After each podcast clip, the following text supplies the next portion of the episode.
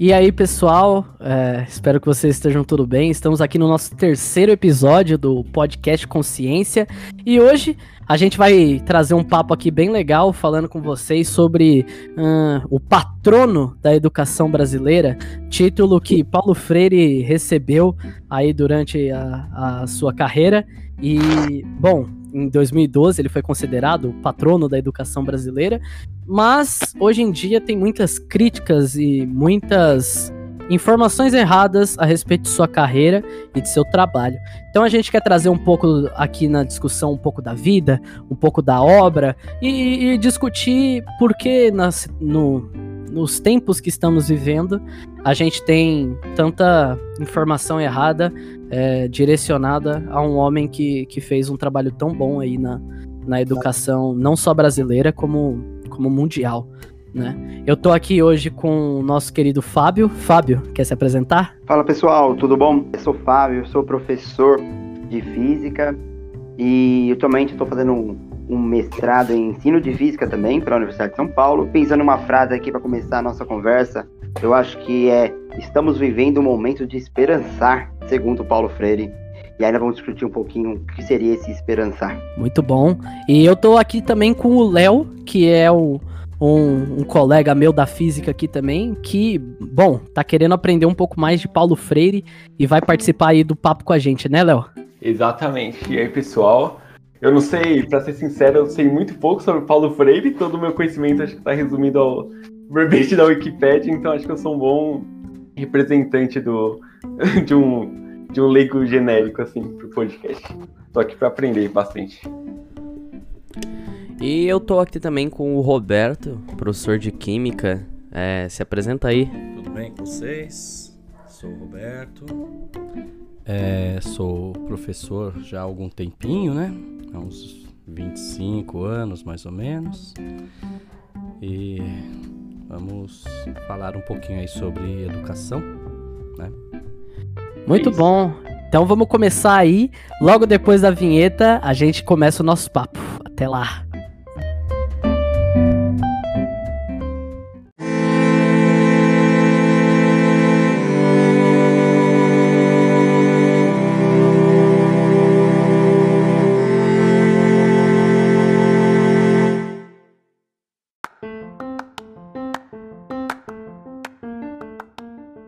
19 de setembro desse ano de 2021, Paulo Freire teria comemorado 100 anos né, de, de idade. E, bom, na, não existiria um momento melhor para a gente falar um pouco da história deste marco na educação brasileira e mundial, como nessa semana aí de setembro, que foi o seria o, o aniversário de 100 anos dele. Ô, Fábio, você que, pô, bem mais estudado e gabaritado sobre Paulo Freire, dá uma introdução aí pro pessoal. Fala aí basicamente quem era o Paulo Freire. Paulo Freire, muitos chamam ele de educador, mas eu diria que ele, além do educador, é um filósofo. É, ele propõe um, uma visão de mundo e através dessa visão de mundo ele vai construir uma educação, que é o que a gente chama de educação libertadora. E aí o Paulo Freire, ele começa a sua carreira em Recife. Ele era advogado, uma coisa que é, muitas vezes as pessoas não sabem, né? Mas ele, a sua formação inicial era advogado. E, e aí ele entra na, na educação através da, da, sua, da sua esposa. E aí ele começa, então, a trabalhar com alfabetização, com a ideia de alfabetização de, de adultos. E aí ele fica famoso pelo pelo seu projeto em Angico, que alfabetiza 300 é, adultos em 40 horas. Né? Então e isso era, isso era considerado impossível, né, pelo governo da época, uma causa perdida quase, né? Sim, não, e, e além disso, na, o governo na época ele tinha é, metade da população era analfabeta, né? Mais que a metade, na verdade, 70% da, da população, em torno ali de 64, era analfabeta. Uhum. Então, quando e aí o Paulo Freire propõe então testar o que ele mesmo não chama de método, né? É, uhum. mas, mas, comumente ele chama de método Paulo Freire, que é alfabetizar a partir da prática dos, dos camponeses, e ele consegue esse feito de alfabetizar 300 pessoas em 40 horas. E aí Paulo Freire vai ser convidado, então, na época pelo presidente do Brasil, Jano Goulart, para compor um movimento de alfabetização. E aí, Uhum. claro, que esse movimento de alfabetização não vai ser bem visto. E aí o nosso amigo Paulo vai ser exilado no Chile, no momento mais duro aqui, no período da ditadura militar. E aí no Chile ele torna então Paulo Freire do mundo. E aí ele começa a trabalhar em diversos países, também com alfabetização, então ele passa pelo Chile, passa pelo, pelos Estados Unidos, passa pela África, e então e ele passa um período lá, quase 21 anos fora do país, trabalhando, refletindo sobre a educação popular, né, principalmente nos países de língua portuguesas. E aí ele, em 88, volta para São Paulo, e aí ele volta para trabalhar como, como ministro, como secretário da Educação do governo da Irondina. Uhum. E esse é um pouco do, da- do Paulo Freire, né? E ao, conforme a gente foi conversando aqui, a gente pode se aprofundando um pouco em cada período dele. Claro, claro. Mas é, pô, triste, né? Triste. A gente volta um pouco na, na numa discussão que eu acho que a gente já teve aqui é, do Brasil ser o maior es-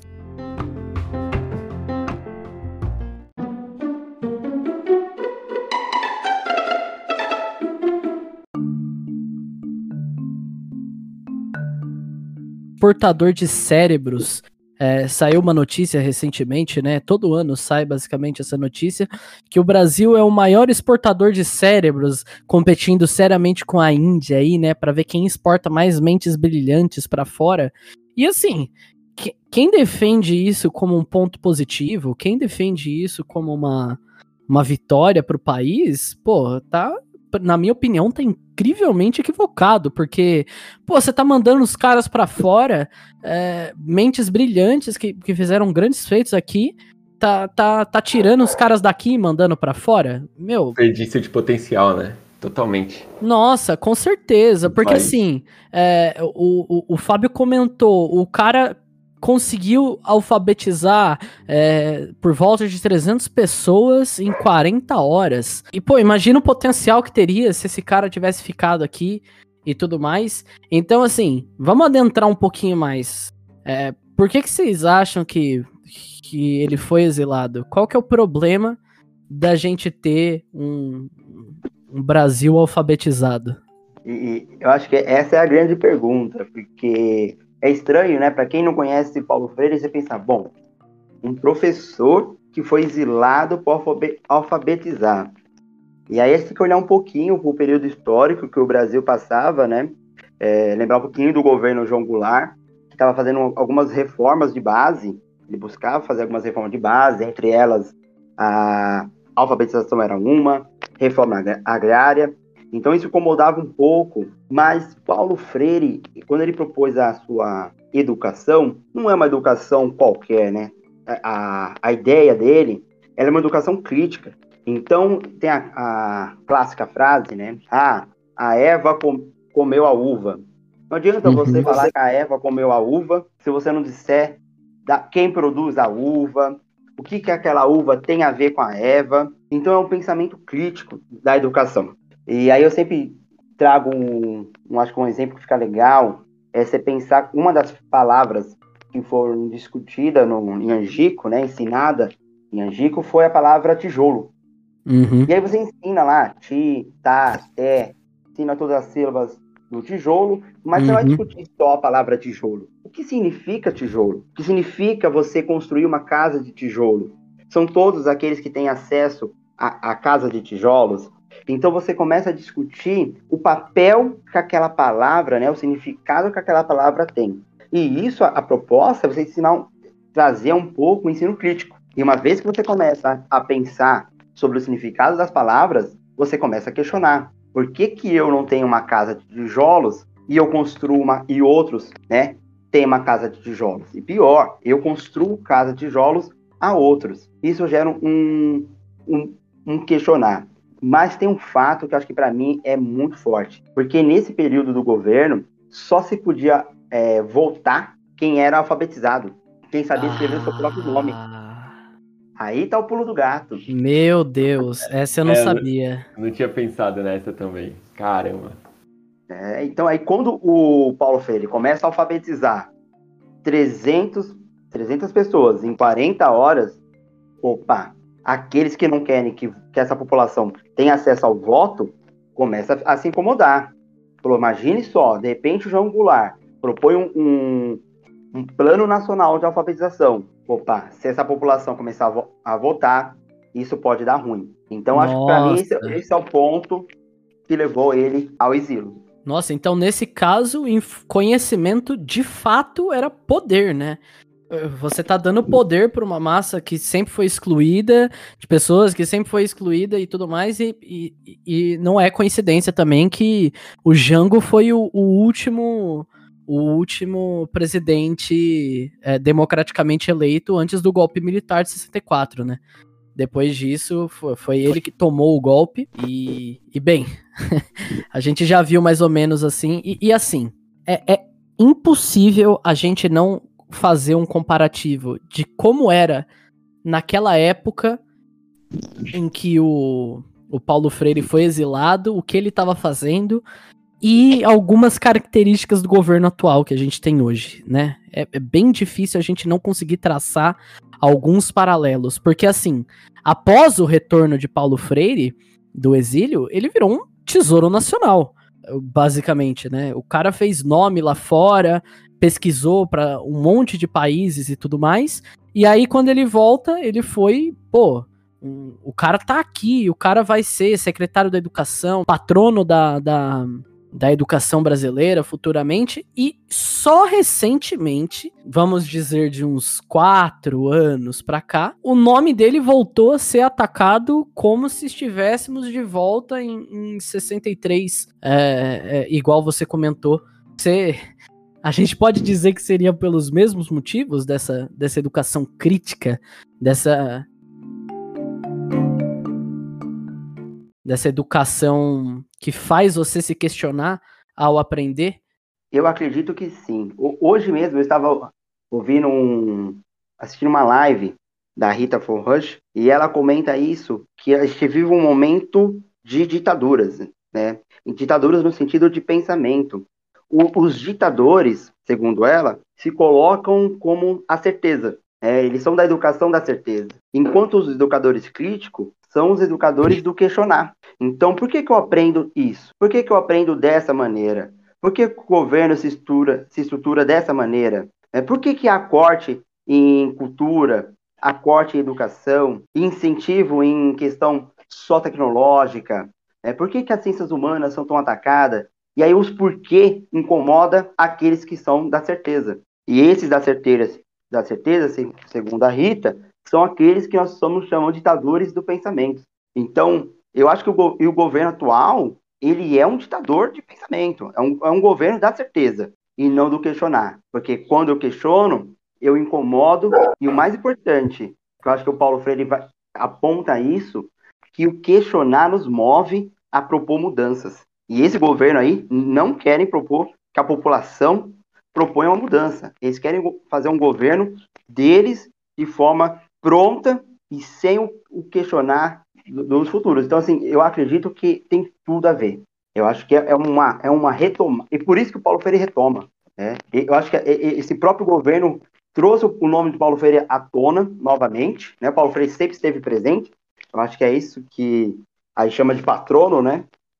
O eu, eu, gosto muito do pensar no Harry Potter, quando se conjura o, o patrono, é a ideia de ter algo presente, né? Uma, uma, alma presente, né? O pensamento de Paulo Freire sempre esteve presente. Uhum. Mas esse questionar atual nosso, né? Nosso, digo, desse governo aí que, que vem causando o que causa no Brasil atualmente, é um pouco essa questão. Nós devemos trabalhar com a certeza e não com, com os porquês. E é isso que o Paulo Freire vai dizer. É, tem até um livro dele, chama é, Pedagogia da Pergunta. Ele fala a importância que é se trabalhar a pergunta. É, ele tem vários pedagogias, né? O mais famoso é o Pedagogia do Oprimido, mas eu acho que dos pedagogias o que eu mais gosto é o Pedagogia da Autonomia, que é uma filosofia quase para o docente, assim, né? Muito bacana de se discutir. A gente volta um pouco mais a falar da obra, porque eu tinha uma perguntinha para fazer. Ô, Léo, você, Oi no seu no seu estudo, basicamente, até antes de você chegar na faculdade, no seu estudo básico, você é, como que foi a maneira que você aprendia as coisas? Porque é, a gente está falando aqui do, do jeito que o Paulo Freire gostava de contextualizar as coisas.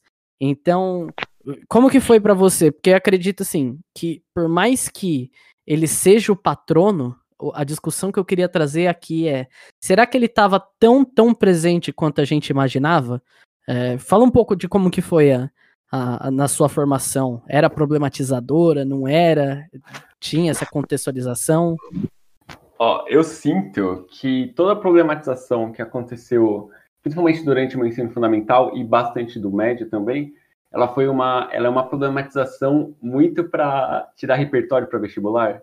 Então, uhum. assim, bastante preparatório para isso, sabe? Tipo, uh, porque, né, por exemplo, na redação do Enem você tem que propor uma solução, tem que levantar uma problemática e propor uma solução. Na FUVEST, a mesma coisa. Na, aliás, na FUVEST não precisa da solução, mas eu, eu sinto muito isso. Tipo, na minha formação específica, eu acho que era, né, em sala de aula, principalmente, era colocado algumas coisas, mas eu não sei se exatamente esse pensamento mais, mais crítico sobre a linha de produção das coisas e.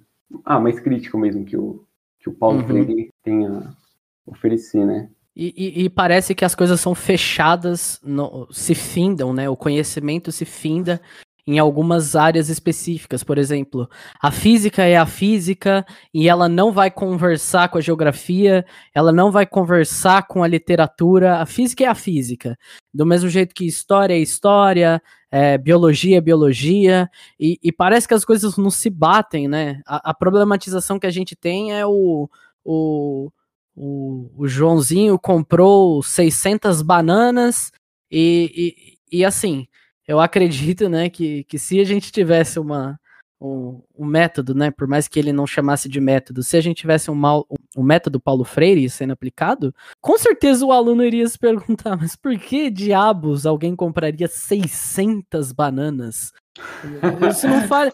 É só em problema de matemática, né? Que a gente teria esse tipo de coisa ter um, um, um, alguém comprando 600 bananas. E assim, eu acredito que a gente tá tão bitolado de vez em quando que é uma coisa que assim, parece que a gente vê mais na criança de falar, nossa, por que 600 bananas? Porque quando parece que quando a gente tá indo pro ensino médio, cada vez chegando mais perto do vestibular, a gente vai perdendo esse senso de querer entender as coisas. Parece que a gente quer decorar, acumular o máximo de coisas possível no nosso cérebro para prestar o vestibular e entrar numa boa faculdade. Mas assim, o quão prejudicial, o quão tóxico pode ser é, a gente perder o espírito crítico de falar, de meu, esse isso. problema não faz sentido. A gente nunca iria comprar 600 bananas. E eu, eu acho que é um ensino que ele é tão sem significado que não permite que o estudante é, pergunte. Né? Claro. É, eu venho na minha, na minha pesquisa de mestrado, eu venho explorando exatamente isso, que a gente chama nós não, né? O Paulo Freire chama de castração é, da curiosidade. E a gente vai vendo que até o quinto ano, né, você comentou das crianças, elas questionam por quê, por quê, como. E aí eu acho que com o tempo a escola ela vai castrando essa curiosidade e o cara no ensino médio ele aceita que existe 2 trilhões de elétrons ou que o cara comprou 600 bananas, mas não questiona, assim, pô, quem compra 600 bananas? É, eu acho é, que a gente pode entrar agora um pouco na, na, na questão da educação bancarizada, né? É, você quer dar uma introduçãozinha? Porque é mais ou menos isso, não é? A educação bancária que ele fala. É isso. Ele, a, a ideia de educação bancária, ele vai dizer assim, que é uma educação que a gente deposita um certo conhecimento. É, por isso que ele usa esse termo é, bancária. Onde, assim, existe um professor que ele é o detentor do conhecimento, então ele vai ditar ao aluno o conhecimento. Então, é aqui é, é praticamente numa aula, uma palestra, né? Onde o professor fala, os alunos são pacíficos, não há um questionar, porque se você, se o aluno questiona, está questionando a autoridade do professor, mesmo que seja uma autoridade intelectual. E essa é, é a educação bancária. E a educação que a gente vê atualmente nas escolas. Em boa parte da, da, da, das escolas no Brasil, somente no ensino público e também no ensino particular, é uma educação bancária. É uma educação voltada para o vestibular. Então você decora que F é igual a MA, mas você não entende o que significa o F, você não entende o que significa o M, você não entende o que significa a, o A. Né? Então, a, essa é a educação bancária, que é uma educação acrítica. Eu tenho É, uma é uma analogia legal para fazer a educação bancária, porque na minha cabeça ela é, é, num sentido um pouco menos literal da palavra, ela é uma educação que vai te possibilitar você prestar um concurso e passar para trabalhar no Banco do Brasil, sabe? Eu, eu realmente imagino que é tipo para as pessoas que vão trabalhar em bancos, né? A gente tem essa noção de, de banco, pelo menos eu acho que nós três que estamos aqui, de, de da- do cara de terno e gravata, sem muita identidade, misturado ali num monte de trabalhador, cada um fazendo o seu papelzinho, cada um batendo o seu papel, aquele trabalho mecânico, sem saber direito por quê, sem muito propósito.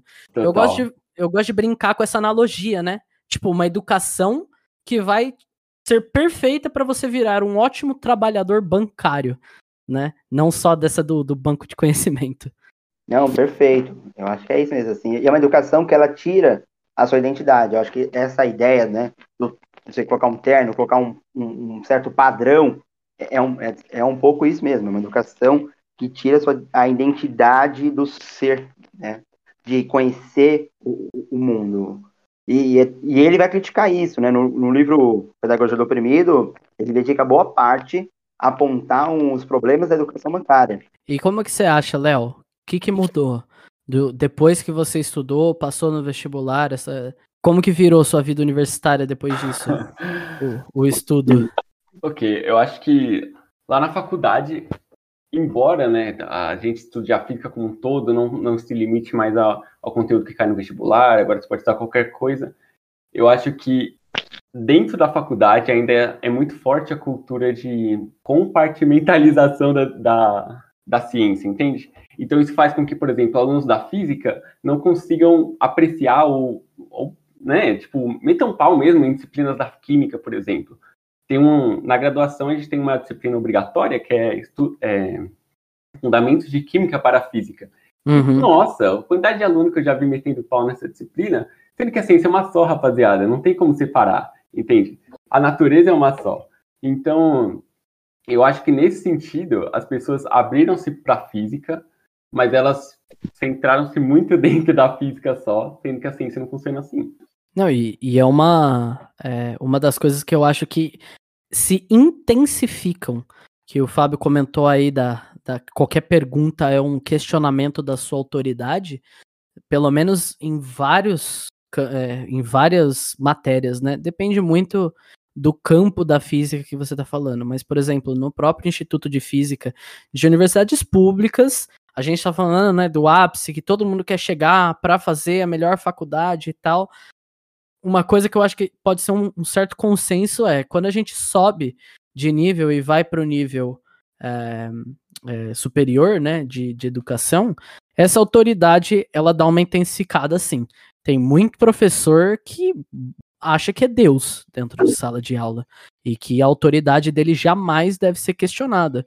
E, e no momento em que o ensino básico te ensinou a você, né? Teve o que o Fábio falou, você foi castrado, basicamente, é, ao entrar no ensino médio, coisa assim. Pô, é, onde que você vai questionar essa autoridade e quebrar? Então, tipo, em que ponto? Onde que a gente vai quebrar o elo da corrente, se não no ensino básico? Tá, tá correto, Fábio? Corretíssimo. Eu acho que eu acho que é o momento do ensino básico, é o momento que nós estamos construindo nossas identidades como seres, né? Eu acho que é trabalhar com jovem é um desafio, porque é o jovem está construindo sua identidade de gênero, está construindo sua identidade é, política, identidade pessoal, de relações. E, e se você limita, castra essa curiosidade nesse período, você vai formar uma identidade é, não questionadora. né? Então ele vai chegar no ensino superior e, e achando que é, é- é ruim questionar, é ruim perguntar. E, e eu acho que, é, bom, na minha, pelo menos quando eu fiz física, já faz aí uns cinco anos que eu, que eu me formei, e boa parte do ensino que eu, que eu tive na física foi ensino bancário, mesmo universitário. né? Algumas disciplinas somente a parte, mais a parte de ensino de física, que se propõe a fazer um questionamento, a uma reflexão, né? E eu digo assim no sentido bancário, de não é entender o significado do, do aprendizado. Uhum. Por exemplo, a gente aprende lá a, o ciclo de canoa, mas a gente não consegue compreender o significado, aonde, a- onde aplica, como que eu uso, né, para entender a natureza. É, é mais como se eu compreendesse diversas leis, mas não soubesse lidar com essas leis para mudar o mundo. E Sem aí eu acho que é- isso é, abstração, né? É abstração. Como... Será que existem outras coisas no mundo que funcionam como o ciclo de Carnot? E no momento em que eu aprender o ciclo de Carnot, eu consigo aplicar isso em outras partes, né? Exatamente. Eu, eu acho que isso até é uma, depois a gente pode comentar um pouquinho sobre a, como que o Paulo Freire se insere no ensino de ciência. Eu acho que essa é a proposta dele, né? Você utilizar um conhecimento para mudar o mundo. E se eu não consigo olhar para o ciclo de Carnot e ver que ele está presente no mundo, é uma educação bancária. Eu apenas adquiri aquele conhecimento, foi colocado em mim e me limitou aquilo que foi me dado. Então não permite que eu consiga pensar sobre ele. Eu fico pensando é, nas ciências, na, na física teórica de base, por exemplo, né? Que não tem uma Uhum. aplicação no mundo é, de imediato. Uhum. É, o- o- co- como que o Paulo Freire veria isso, entende? Então, eu, eu acho que essa é uma pergunta bastante comum, né? Porque assim, a gente acredita. Porque quando o Paulo Freire fala de aplicabilidade no mundo, não é necessariamente aplicabilidade no seu dia a dia. né? A gente não vai lá, por exemplo, com série de Fourier comprar um pão ou conseguir mudar a sociedade.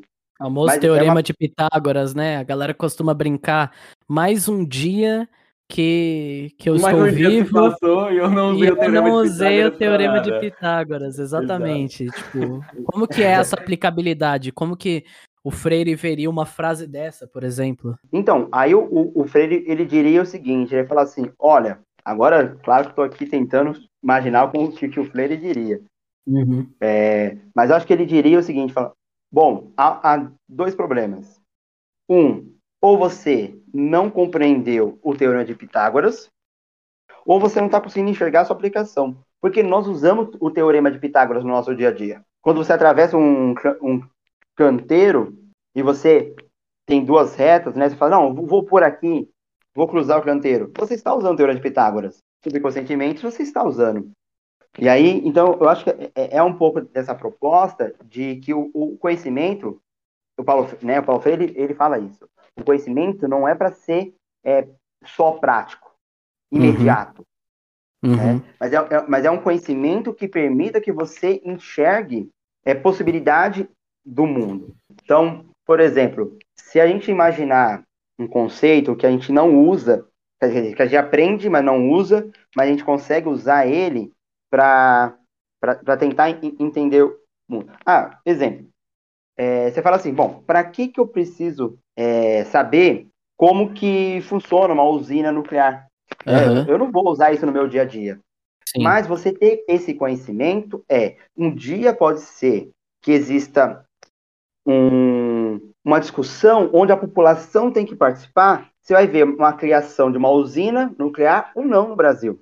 Se há Uhum. necessidade ou- não. Se Uhum. você não tem esse conhecimento, você não consegue aplicar no mundo. É, a TV agora tá ligada e, e, e tá, tá se discutindo, né, crise hídrica, que pode ter apagão nos próximos meses aí. Inclusive, se em algum, alguma quinzena aí que não sair podcast, já fica avisado, pode ser que tenha tido um apagão nesse sábado, tá certo? Então, o, o- o- saiu o plebiscito e a discussão era é, voltar ou não voltar com o horário de verão. E, e aí deu que 55% da população queria que voltasse, 38% não, e, e o resto ficou em cima do muro ou não sabia opinar, né? Tipo, era indiferente. Mas assim, o que que acontece com esses 38% para não querer a volta do horário de verão? Porque assim, a gente tá falando de 35%, 38% da população brasileira. A gente não tá falando de 5, 10 pessoas. 38% Não, dessas pessoas é, é muita gente. O, o que aconteceu com essas pessoas para elas falarem assim: não, prefiro um apagão do que acordar uma hora mais cedo? Como que pode uma coisa dessa? Que que- em que momento a gente falhou pra. Porque eu só vejo dessa forma. O, o horário de verão, por mais que ele não ajude tanto quanto é, ajudava antigamente, é, porque hoje o consumo de energia é muito maior, existem muitos utensílios domésticos que ficam ligados de manhã ou à noite ou o dia inteiro, não importa é, se você acordou uma hora mais cedo ou não, a economia é menor, mas ela existe e a gente está falando de, de, de, apagão. Então, é, será que a pessoa sabe que quando ela está votando não, isso vai impactar diretamente na vida dela? E aí eu posso colocar um, uma provocação aí para a gente poder pensar essa ideia do cartão bancário, usando esse, esse exemplo, que é quantos de nós na escola discutimos é, como que se gera energia hidrelétrica. Eu acredito que boa parte se discutiu, mas quando se discutiram o papel do, do horário de verão? Será que nós compreendemos o que significa você propor um horário de verão? Será que é só mais uma hora que eu vou ter que acordar cedo? Ou, ou eu vou ter que che chegar em casa e vou conseguir fazer um esporte porque ainda está claro? Então, qual o impacto que o horário de verão tem na produção de energia hidrelétrica? E eu acho que é isso que o Paulo veio falar. Você precisa questionar. Se existe horário, existe horário de verão, mas por que, que tem horário de verão? E aí esse é o papel da escola, é possibilitar e se questionar. E aí, quando a gente olha assim para o conhecimento, fala assim, ah, eu não preciso saber como funciona uma usina hidrelétrica, eu não preciso saber como funciona uma indução eletromagnética, mas esses conhecimentos que não são aplicados imediatamente, eles possibilitam você compreender, por exemplo, um, um apagão que pode acontecer e você tomar uma decisão se vai ter horário de verão ou não. E é, uma gente... hora a vida cobra, né? Uma hora a vida cobra.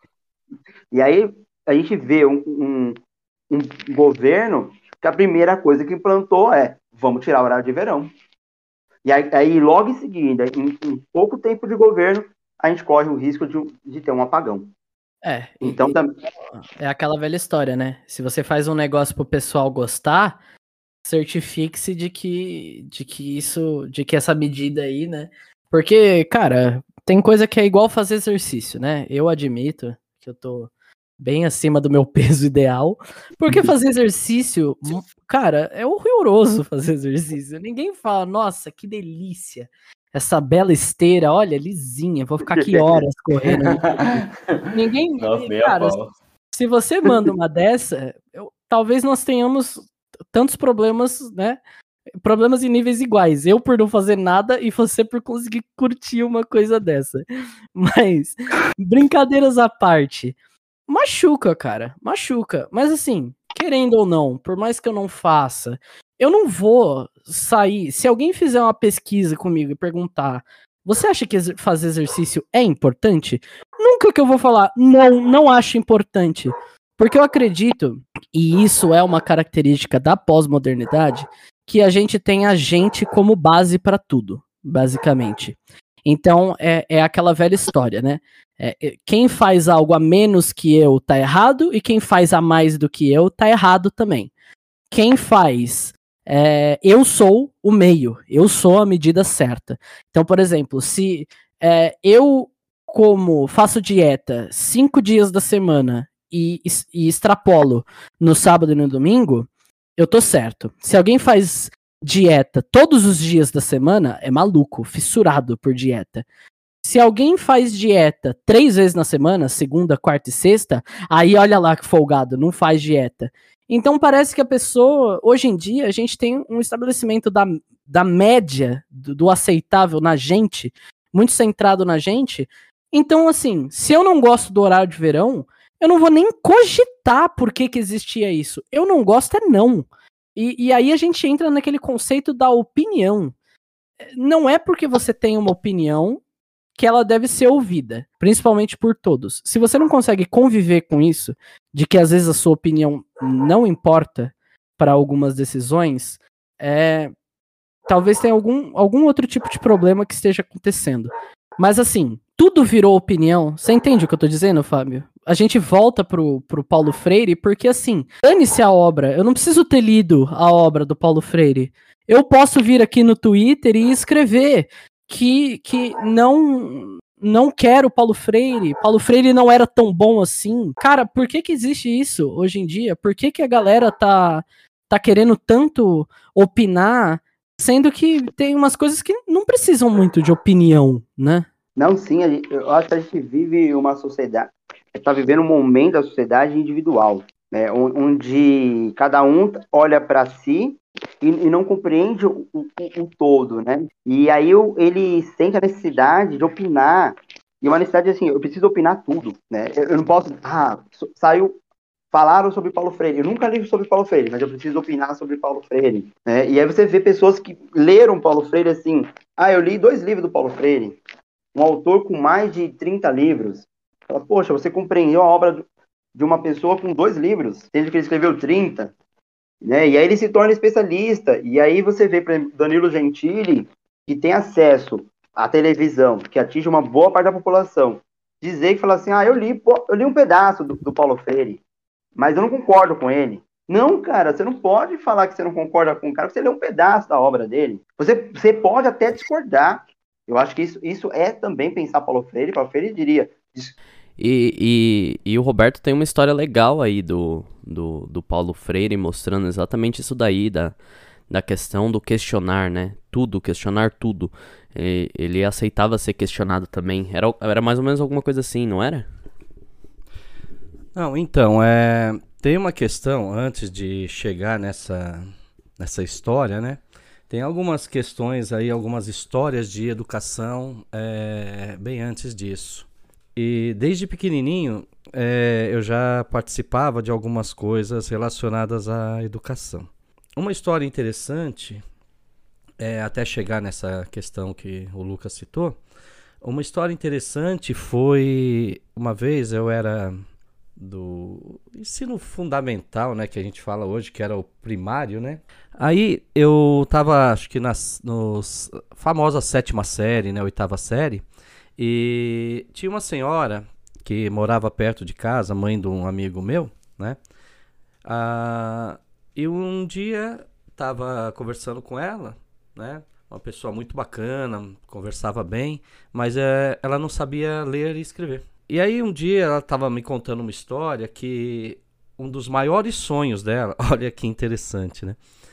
É, um dos maiores sonhos dela era um dia pegar um ônibus, só que ela lê o destino que aquele ônibus a levaria. Ela queria ler aquilo, dar o sinal para o ônibus e entrar por conta própria. Porque sempre que ela ia para um ponto de ônibus, ela perguntava para as pessoas: que ônibus que vem? Que ônibus que é esse? Quando chegar o ônibus tal, você me avisa? E eu não sei o que aconteceu naquela época lá. Aí eu perguntei para ela se ela queria que ajudasse. E aí eu fiquei com ela um tempo e nós estudamos, tá? Fizemos ali o beabá. Ela aprendeu a escrever o nome dela, aprendeu a ler algumas palavras e depois disso ela foi continuou. Essa experiência foi muito interessante. Só que no caso dela, ela realmente não sabia ler nem escrever, então foi uma introdução com certeza, socialmente, para aquela pessoa houve uma mudança assim absurda. Ela foi inserida ali na sociedade naquele momento, né? E tem um outro caso, aí eu já estava na faculdade, eu fui.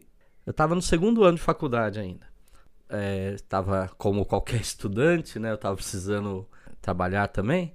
E aí eu fui até uma escolinha de aulas particulares que tinha ali no centro de um lugar chamado Carapicuíba. E aí eu conversei lá com a dona da escola.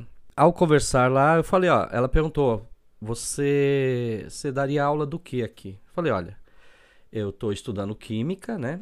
Mas eu posso ajudar também na parte de física e matemática, que é uma área que que é de não só de domínio, mas também áreas que eu gosto bastante, né?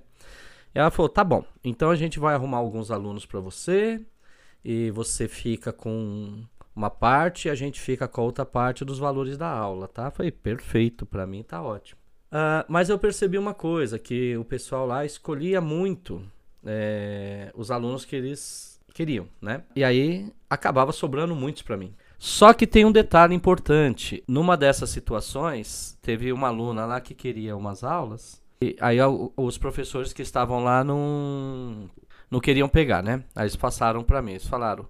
Só que eles chegaram e falaram para mim assim, olha, você quer pegar essa aluna? Só que ela é bem chata. Eu falei, não, tudo bem, não tem problema. Aí que eu fui entender o que se passava. Ela era uma senhora e ela não tinha feito ainda o ensino fundamental. Ela não tinha terminado na época, né? Era a oitava série. Não tinha terminado. Hoje a gente fala o nono ano, né? Então o que, que eu tinha que fazer?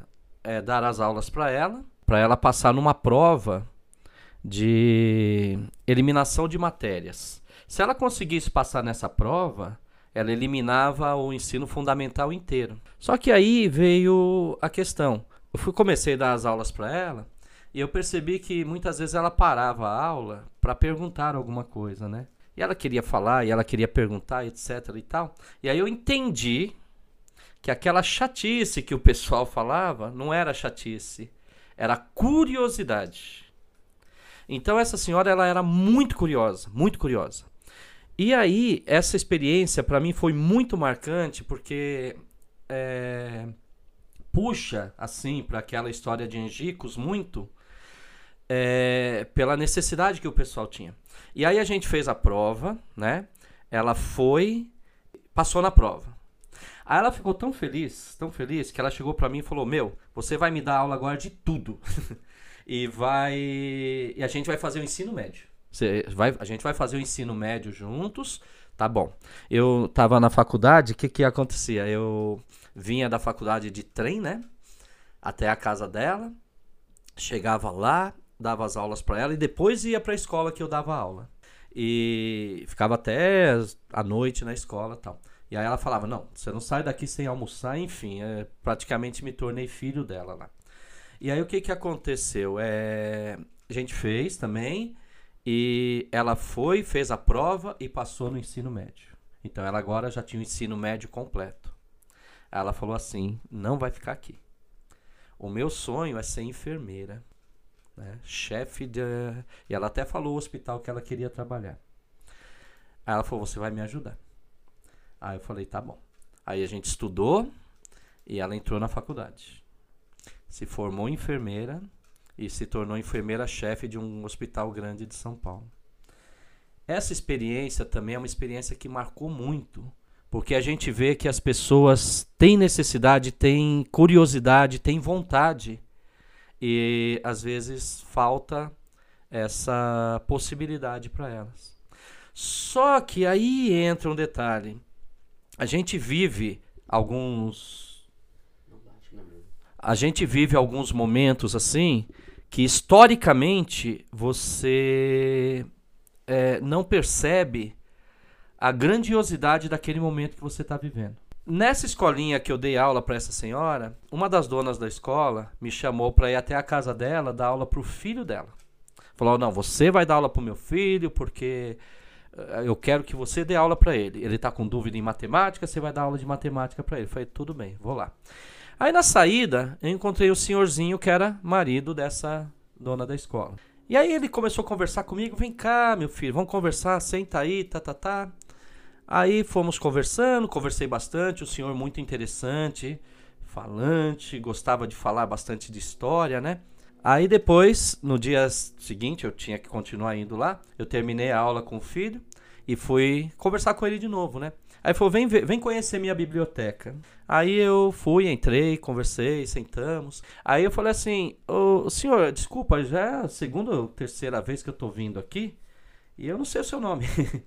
Aí ele falou assim: Não, meu nome é Miguel. Falei, ah, tá bom, seu Miguel, beleza. Ele falou: talvez você tenha conhecido meu pai. Eu falei assim: é, quem foi seu pai? Eu falei, ele falou: ah, meu pai, o general Miguel Costa, né? Eu falei: opa, eu, eu conheço. Assim, historicamente eu conheço, né? Aí ele falou assim: é, eu sou Miguel Costa Júnior, muito prazer, tá, tá, tá. Aí ele começou a contar a história dele. Aí ele começou a contar histórias sobre a coluna Prestes e que o pai dele participou, né? Aí eu falei, seu Miguel, o senhor me desculpe, mas eu vou vir toda tarde aqui na tua casa pra gente conversar e o senhor ficar me contando algumas histórias dessas, né?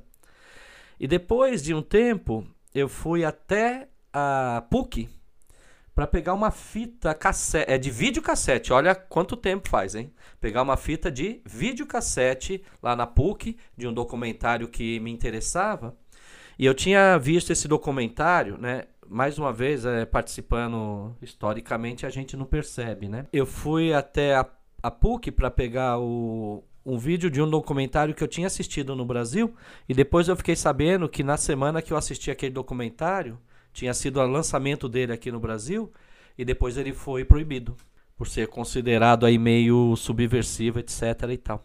E aí eu fui lá na PUC buscar e aí eu encontrei no caminho assim, na, numa das escadas, né, um senhorzinho barbudo, barba longa. Aí eu falei assim, eu conheço esse senhor. Aí eu só falei boa noite, né? Aí ele respondeu boa noite. Depois que eu fui me tocar, que eu estava ali diante do professor. Bom, o que, que eu faço, né? Aí eu acabei ficando quieto. Mas eu tenho certeza, né, que se eu tivesse alguma conversa ali com o professor Paulo Freire, fatalmente ele iria discutir alguma coisa, querer conversar alguma coisa. Eu não tive essa oportunidade, né? E não sabia da grandiosidade daquele momento, né? O que viria a se tornar esse nome posteriormente. Aí vendo uma das histórias do Mário Sérgio Cortella, né?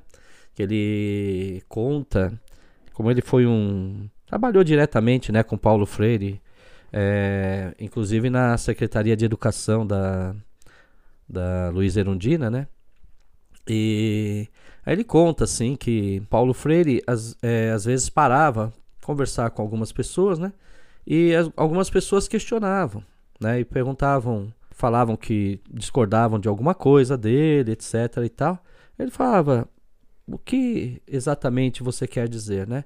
Você pode discordar à vontade. Então ele tinha aquela questão uh, da liberdade da pessoa falar, né? Desde que tivesse algum tipo de, de razão, né? Etc. e tal. E nunca é, desrespeitar aqueles que discordassem dele, né? E relembrando a, aquelas pessoas que eu ajudei há muito tempo atrás, né? até se formar, né, se tornar enfermeira lá, etc e tal.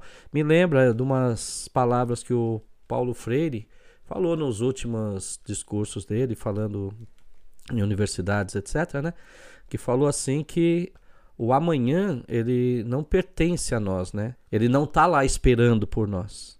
Então nós temos que correr atrás dele. E tudo o que a pessoa precisa, o tudo o que a pessoa necessita, é de sonhos. Ninguém pode negar ou vedar o sonho de ninguém. Quando você veda o sonho de alguém, você tecnicamente está negando a esperança a essa pessoa.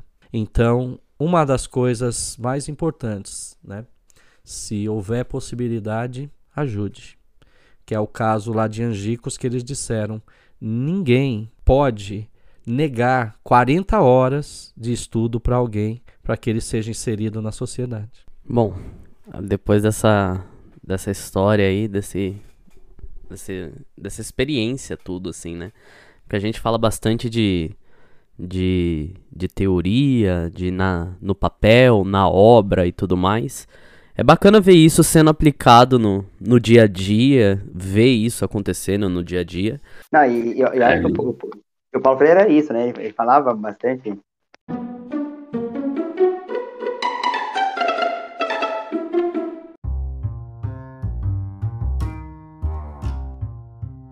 dessa questão de. Falou assim, ó, é preciso escutar aqueles que não concordam da gente. Antes, claro. Porque, até, porque há muitas pessoas, né, até que apoiam o Paulo Freire, que também, assim, a pessoa fala assim, ah, eu não concordo com o Paulo Freire. E aí vai num embate, né? Aí fala, mas você escutou a, a, pessoa, a pessoa, por que, que ela não gosta do Paulo Freire? Porque às uhum. vezes ela não, não compreendeu. E eu já tive amigos da, da física que olharam para mim e falaram assim: ah, eu não concordo com o Paulo Freire. E eu fui fazer esse, esse treino, né? Falei, mas por que, que você não concorda? E aí uhum. eu percebi que a pessoa não tinha compreendido. E a gente conversando, hoje é uma das pessoas que estuda Paulo Freire. Uhum. Uhum. Né? Então foi esse, esse diálogo. Eu acho que ele tinha bastante isso, né? De ouvir. Esse treino de, de ouvir, eu acho que era uma marca do Paulo Freire. Uhum. E é uma coisa que pega um pouco, né? Hoje em dia. Você falar para uma pessoa que eu acho que tem se tornado cada vez mais delicado você falar alguma coisa sem ofender as pessoas hoje em dia. Então, você virar e falar assim, olha, É, eu entendo que você não que você não concorda com o Paulo Freire, mas como você não leu nada dele, não estudou nada dele a ponto de ter repertório suficiente para negar, a sua opinião e nada é a mesma coisa, basicamente. Então eu queria puxar um, uma parte aqui do, do podcast que eu queria pegar. Eu tô com algumas algumas coisas aqui do, do, do Paulo Freire que as pessoas falam sobre ele assim, sem embasamento nenhum. As pessoas só falam. Então agora é um momento quem não é Paulo Freire. A gente falou um pouco da vida dele, um pouco do método dele, é, da, da, da, contextualização da educação crítica contra é, a educação bancária, né? Só o aluno ser um depósito do conhecimento. Então agora vamos pegar algumas coisas e falar quem não é o, o Paulo Freire. Pode ser? Vocês aceitam fazer essa dinâmica aí? Pode ser, vamos lá. Boa, interessante. Vamos começar com esse primeiro aqui. Falam que o Paulo Freire era um professor doutrinador e que ele iria fazer uma doutrinação, perverter os nossos alunos nas escolas com ideais comunistas. A gente consegue falar um pouco sobre isso, ô Fábio? Hum, é, é, é, essa é difícil. Assim, ele era um. Ele era um pensador abertamente comunista. Podemos dizer isso, certo? Ou não? Sim. Ele, ele, ele tinha uma linha é, marxista. Marxista, que é diferente. É, é diferente, eu, eu, acho que assim, ele fala isso, e aí uma coisa muito legal que a gente colocar aqui, porque o, o Freire, ele era um cara muito da prática. É, uhum. É, e aí ele fala, ele fala assim, olha, eu encontrei Marx nos camponeses. Não, uhum. foi, não foi Marx que me levou aos camponeses, foi ao contrário. Eu, uhum. eu analisando a situação dos camponeses, dos uhum. oprimidos, eu percebi que a teoria de Marx, ela era... É, me servia para poder entender a, a, aquilo que eu estava vendo. Uhum. Mas o, eu acho que nessa, nessa linha de falar que ele era um doutrinador, ele tinha um ideal, e, e esse ideal pautava a sua formação de educação e, e, como qualquer outra educação. Né? Se você pegar uma educação que não é marxista, também uhum. parte de outro ideal. Sim. Agora, uma coisa que é importante, que o, e, e o Freire fala isso, não é você, por exemplo, ensinar só Marx. Claro. E, e sim você ensinar Adam Smith. Você precisa ensinar Adam Smith para poder compreender o que Marx está dizendo. Assim como você precisa entender o que Marx diz para entender o que Adam Smith falou. Então, uhum. ele era defensor do diálogo. Então, quando a gente fala da doutrina, porque a, a, ideia de doutrinação é você ensinar uma única, uma única forma, a uma única forma de compreender o mundo. E o Paulo Freire vai pelo contrário, ele fala assim, ó, um primeiro momento que nós temos que colocar aqui no nosso processo de aprendizagem uhum. são, as uhum. são as diversas leituras do mundo. Então, e ele, ele apoiava as leituras do mundo. Depois nós vamos questionar porque há diferenças leituras de mundo. É, por que, uhum. uma, uma leitura ela favorece uma certa população, desfavorece outra, e depois Sim. o educando vai ele pensar qual leitura do mundo ajuda ele a mudar a sua realidade. Então não havia uma única leitura do mundo. Então não podemos dizer que Paulo Freire era um doutrinador uma vez que ele defende diversas leituras do mundo. É justamente o contrário, né? Pluralizar a discussão para você ver vários pontos de vista. Como que você pode questionar Marx se você não sabe nem o que ele está contrapondo, né? Se você não leu o Adam Smith, vamos supor que você seja uma pessoa adepta do, dos pensamentos de direita, né? Tem problema nenhum isso. Direita, economicamente de direita. Mas assim, às vezes você não leu nem a galera que supostamente você apoia. Isso acontece bastante.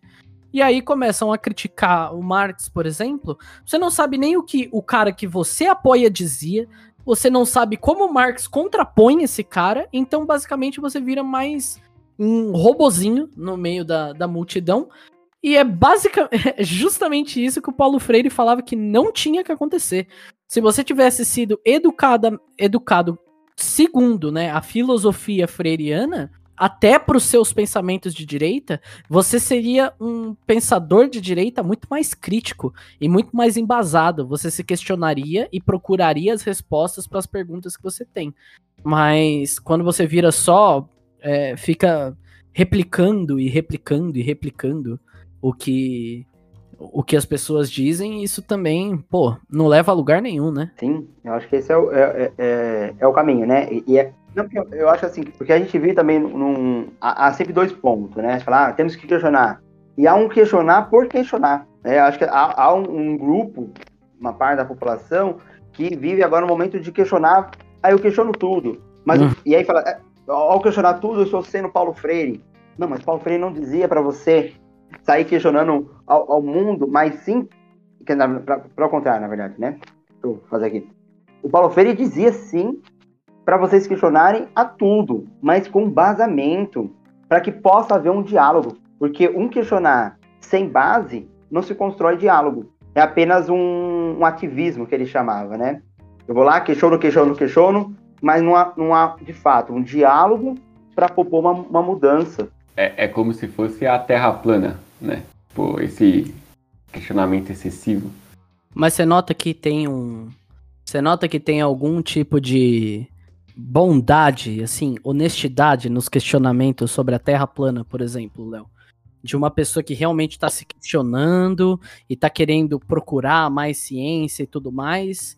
É, ou é mais um sentimento de querer ser um outsider, querer ir contra a maré? Tem muita gente falando isso, eu vou defender outra coisa só para ser o diferente. Eu acho que algumas pessoas sim.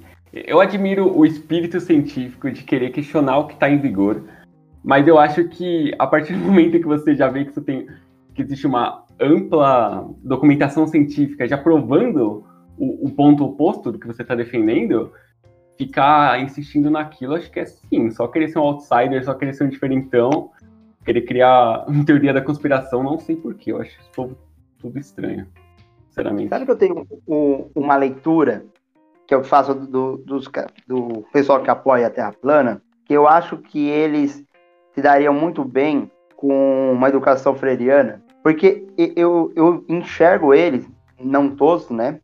Uma boa parte, como que eles foram obrigados a aceitar que a Terra era redonda, e agora eles falam assim, não, a gente não quer aceitar que a Terra é redonda.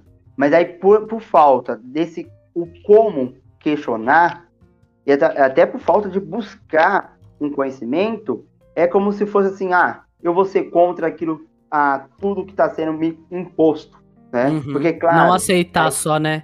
Não aceitar. Meio que eles falam assim, meu, o cara vomitou em cima de mim e eu não comprei a ideia. Significa que provavelmente ele foi ensinado mal, né? Queriam só que ele aceitasse uma coisa, como ele não entendeu, a pessoa tá indo pesquisar por conta própria, né? Sim, não, exatamente. E uhum. quando surgiu a ideia do terraplanismo, a gente, né, quem, nós professores nos questionamos. Será que nossos alunos sabem de fato dizer, mostrar ou compreende que a Terra é redonda? Ou uhum. nós fomos bancário, depositamos que a Terra era redonda, ele uhum. aceitou que a Terra era redonda, e aí depois ele falou: peraí, por que, a Terra é redonda? Não, terra, eu quero que a Terra seja plana. Uhum. E aí ele vai surgir com a, com a, ideia de opinião, mas por uma falta dessa, de fato, compreender esse ensino crítico, uhum. mesmo na ciência. Mas eu queria Isso. jogar para a banca principalmente para o Fábio da, da, da, tese de, da sua tese de mestrado, Fábio. É melhor ter a curiosidade e acabar indo para o caminho errado, acreditando que a Terra é plana, ou ter a curiosidade castrada? Eu vou ser, vou ser sempre um defensor que é melhor ter a curiosidade. É tá melhor bom. ser curioso ir para a Terra plana, porque uma vez curioso, pode ser que ele busque e compreenda que a Terra é redonda, uhum do que ele ser castrado. E pode ser que esse mesmo que foi castrado, ele aceitou que a Terra era plana e assim uhum. vai ficar. Entendi. Um outro ponto aqui que geralmente falam sobre ele, e esse ponto aqui me irrita, porque ele pode ser usado tanto pra, pra, pra galera que não sabe nada, mas eu vejo muito educador, e isso tem bastante também, tá, gente? Não é só porque a pessoa é professora que ela tá dizendo o que a pessoa tá dizendo, sabe? Tem, tem uma cena muito boa no, no, no The Office, é, na série, que o Michael Scott, que é o chefe, ele coloca uma citação do Wayne Gretzky, né? No final ele coloca, entre aspas, Wayne Gretzky. E logo abaixo disso, ele coloca assim, entre aspas, Michael Scott. Aí o povo fica confuso assim, fala, como assim? Aí ele, essa frase é do Wayne Gretzky? Aí ele, não, essa frase é minha dizendo que o Wayne Gretzky falou isso, entendeu? Essa, essa Muito é bom. minha citação, essa frase é minha dizendo que foi o Wayne Gretzky que falou isso. Tem muito educador que eu vejo que fala, ah não, mas Paulo Freire falou isso, só faltou um entre aspas eu, sabe? Eu dizendo que foi o que o Paulo Freire falou. Por exemplo, é, a galera que diz que é, o defensor da, da sala de aula invertida e, e juntando com uma noção um pouco mais de que não se pode ter nenhum tipo de questionamento ao aluno, o aluno escolhe o que ele quer aprender na hora que ele quer, do jeito que ele quer, e isso é muito Paulo Freire. Tipo, calma, cara, calma, segura a onda um pouco. Vamos desconstruir isso um pouco, o, Fábio. Paulo Freire não é a criança escolhe o que ela vai querer aprender na hora que ela vai querer aprender. E, e, e- e tudo que ela quiser fazer tá tudo bem, porque senão a gente vai estar castrando a curiosidade dela. Tá correto isso, né? Não, o Paulo Freire não é isso. Ah. É, é- é- é muito vinculado ao Paulo Freire, a- e, e aí a direita usa muito isso. Ah, o Paulo Freire é sinônimo de bagunça. Aham. Ah, o, o Uhum. aluno faz o que ele quiser, o professor não tem mais autoridade. E não, o Paulo Freire não vai dizer isso. O Paulo Freire, ele, ele era um defensor do conhecimento científico.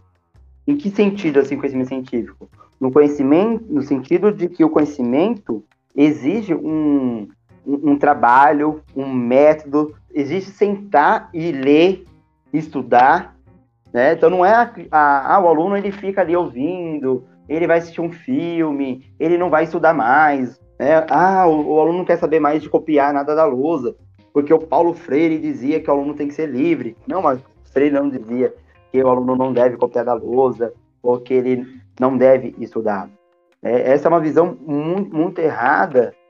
É, é, como, é como se eu dissesse que comunismo é bagunça. Negócio, ah, o comunismo. Anarquismo, né? Anarquia. É. Anarquia é uma, é uma putaria. Todo mundo jogando as coisas pro, pro ar, quebrando as coisas, vão viver em, em destruição. Anarquia sofre demais isso, né? Esse estigma de que um anarquista é isso, é, é viver num, num, num estado de caos. Sim, e, e- aí eu, eu, eu enxergo, porque assim, quando o Paulo Freire propôs uma, uma outra maneira de estudar além do bancária, ou, por exemplo, o, Paulo, o que o Paulo Freire vai ser contra é contra a palmatória. Ele vai ser contra você organizar a sala por fileira. A fileira A é de quem. A fileira da frente é quem tem uma, uma maior habilidade. Presta né? atenção, né? Para os alunos atenção. inteligentes. É. o fundo. Ou pior, você organizar a escola por sala. Ah, Sim. o sexto, o sexto F, vixe, aquela sala lá é terrível. Isso sim o Paulo Freire vai ser contra. Porque o Uhum. Paulo Freire vai dizer, olha, todos nós somos capazes de aprender, mas todos nós aprendemos de maneiras diferentes. Aham. E O senhorzinho da roça, né? O senhorzinho da roça que, que largou a escola quando ele tinha oito anos pra trabalhar pra família, que sentiu a, a vontade de aprender é, e ser alfabetizado, saber ler e escrever, gente, saber escrever o próprio nome. Você tem noção? Quando fala libertadora, parece que o Paulo Freire tá querendo causar uma revolução. Ele tá querendo deixar a pessoa hábil pra decidir o que ela quer, não ter que ficar seguindo sempre regrinhas.